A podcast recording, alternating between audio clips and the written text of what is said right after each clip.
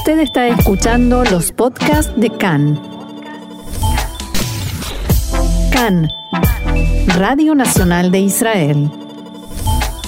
Hoy lunes 15 de febrero, 3 del mes de Adar, estos son nuestros titulares. La semana volvió a comenzar con tendencia a la baja en casos de coronavirus y se amplía la cantidad de viajeros que pueden ingresar a Israel. Medios estatales sirios vuelven a denunciar un ataque aéreo israelí contra objetivos iraníes en Damasco. Israel desbarató una red de transferencia de dinero de Hamas de Turquía a la margen occidental.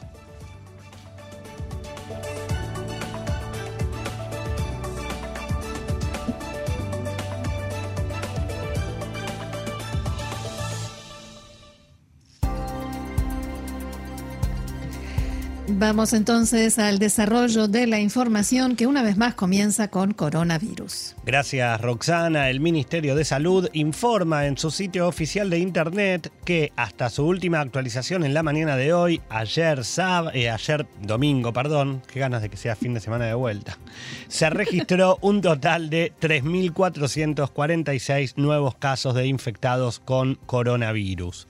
Según los datos proporcionados sobre las pruebas realizadas, un 7,6 arrojaron resultados positivos. Actualmente, Israel tiene más de 54.000 pacientes con el virus activo, de los cuales 990 se encuentran en estado grave y 284 requieren la asistencia de un respirador. 284 es una cifra que se mantiene en la relación con los respiradores que habían en el día de ayer.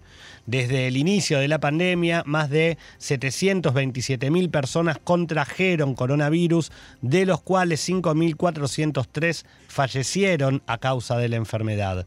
Respecto de la campaña de vacunación, ayer la cifra de vacunados con la primera dosis superó las, las 3.900.000 personas, mientras que más de 2 millones y medio de ellas ya tienen su proceso de vacunación completo con la segunda dosis aplicada.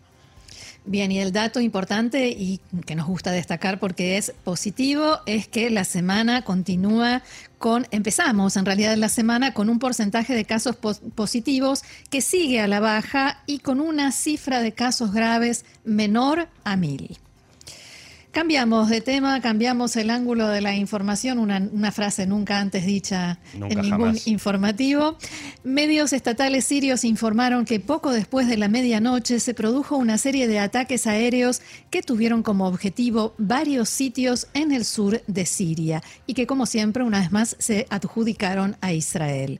La agencia estatal de noticias Sanaa informó, citando una fuente militar, que se escucharon explosiones al oeste de Damasco y que poco después de la medianoche, abro comillas, el enemigo israelí lanzó un ataque y disparó misiles desde el Golán ocupado y la Galilea.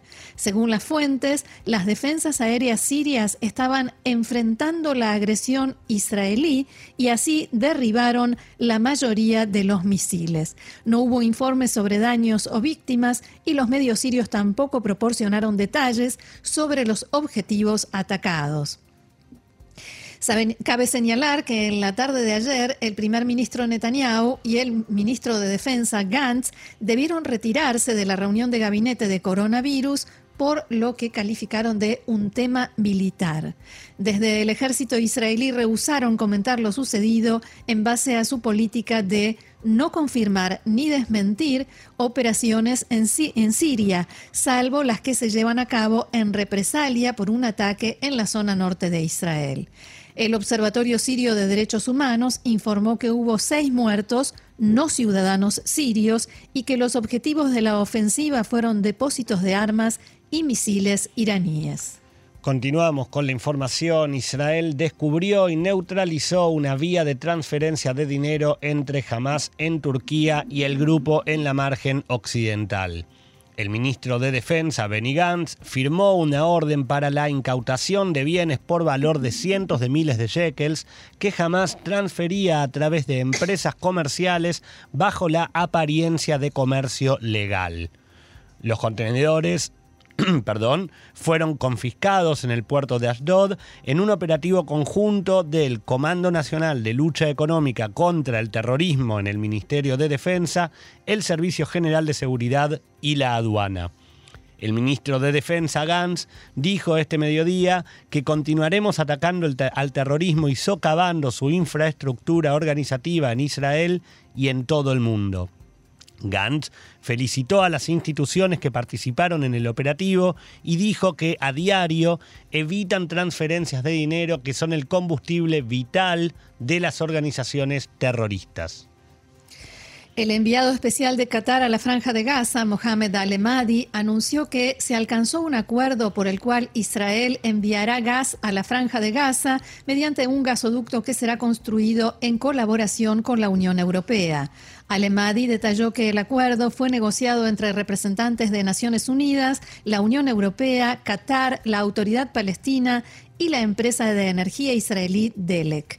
Según explicó, la autoridad palestina comprará gas a Delek que será enviado a la franja mediante un gasoducto que va a ser construido en un lapso de entre dos y dos años y medio. Para ello, la Unión Europea se comprometió o se habría comprometido a aportar 5 millones de dólares. Al término de una visita a la franja de Gaza, Alemadi dijo que este proyecto permitirá reducir significativamente el precio del gas y al mismo tiempo duplicar la cantidad de energía de 200 a 400 megavatios, lo que sin duda será una mejora mínima, pero valiosa en la calidad de vida de los habitantes de la franja de Gaza. Exactamente. Continuamos con la información. Tzal anunció esta mañana que la Fuerza Aérea inició un ejercicio sorpresa denominado Bered Agalil en el contexto de los preparativos israelíes para una eventual guerra junto a la frontera norte del país.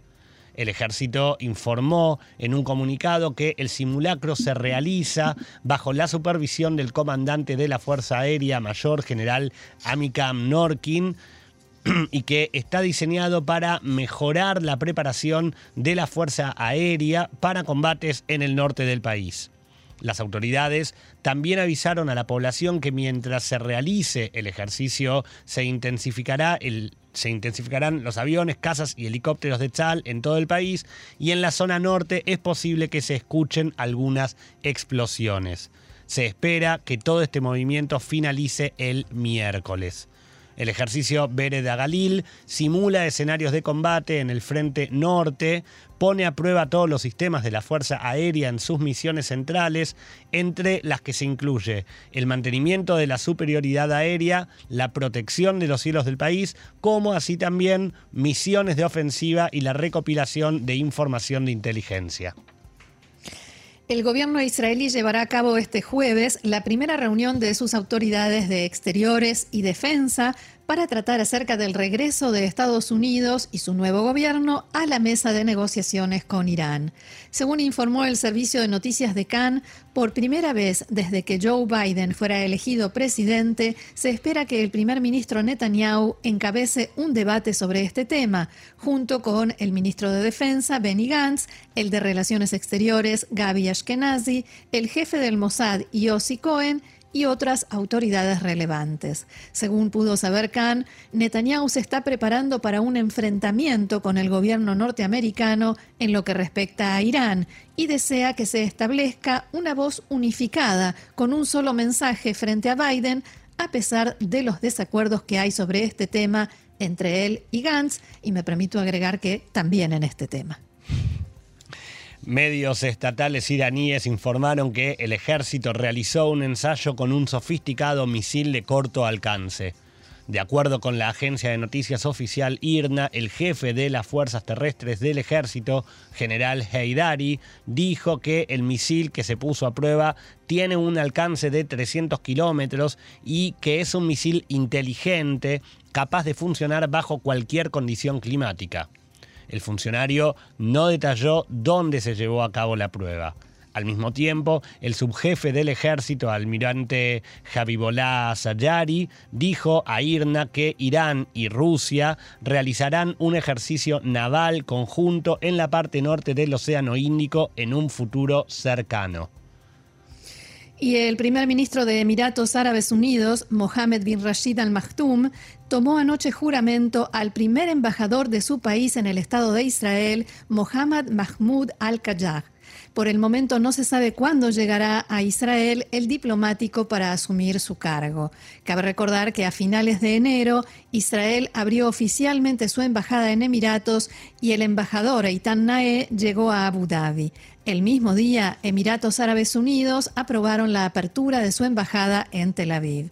El embajador de Emiratos Árabes Unidos en Estados Unidos, Yusuf Alotaiba, dio la bienvenida al progreso en las relaciones bilaterales y tuiteó un mensaje de felicitación a su colega. Alotaiba escribió, Mohamed será un gran defensor de los acuerdos de Abraham, los acuerdos de normalización de relaciones con Israel, del intercambio entre pueblos, el comercio y la inversión, de la paz y la estabilidad regionales. Las comunidades judías en seis países del Golfo Pérsico anunciaron en las últimas horas el establecimiento de la primera organización comunitaria regional con un rabino y un tribunal alágico, el Beit Din de Arabia. La Asociación de Comunidades Judías del Golfo, que a partir de ahora reúne a judíos de Bahrein, Kuwait, Omán, Qatar, Arabia Saudita y Emiratos Árabes Unidos, estará dirigida por el rabino Dr. Eli Abadi y presidida por el señor Ebrahim Dagud Nono. La nueva asociación comunitaria estará, está creando el nuevo tribunal llamado Beit Din de Arabia para dilucidar asuntos relacionados con disputas civiles, estatus personal, herencia y ritual judío. También dirigirá la agencia de certificación de Kashrut en los seis países del Golfo. La Asociación de Comunidades Judías del Golfo servirá a judíos ashkenazíes y sefardíes y, según explicó el rabino Abadi, buscará incorporar tradiciones históricas de la región del Golfo en la vida religiosa de la organización. También se ocupará de circuncisiones, bar, bat mitzvah y bodas. Está previsto que en los próximos meses se agregue la matanza ritual judía. La asociación está financiada por donantes privados y miembros de la comunidad local. En esta etapa no han recibido dinero de ningún gobierno. Abadi dijo que las autoridades emiratíes dieron todo su apoyo a la iniciativa. Me han dicho que lo que sea que necesiten, quieren que, que ellos estar dispuestos a ayudar a la comunidad. Palabras del rabino Abadi. Israel y Chipre anunciaron anoche un acuerdo en el área de turismo para permitir que los ciudadanos que hayan sido vacunados contra el coronavirus puedan viajar entre los dos países sin necesidad de entrar en cuarentena.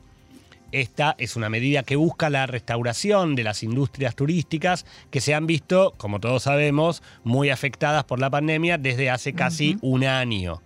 Ambos países tienen grandes sectores turísticos.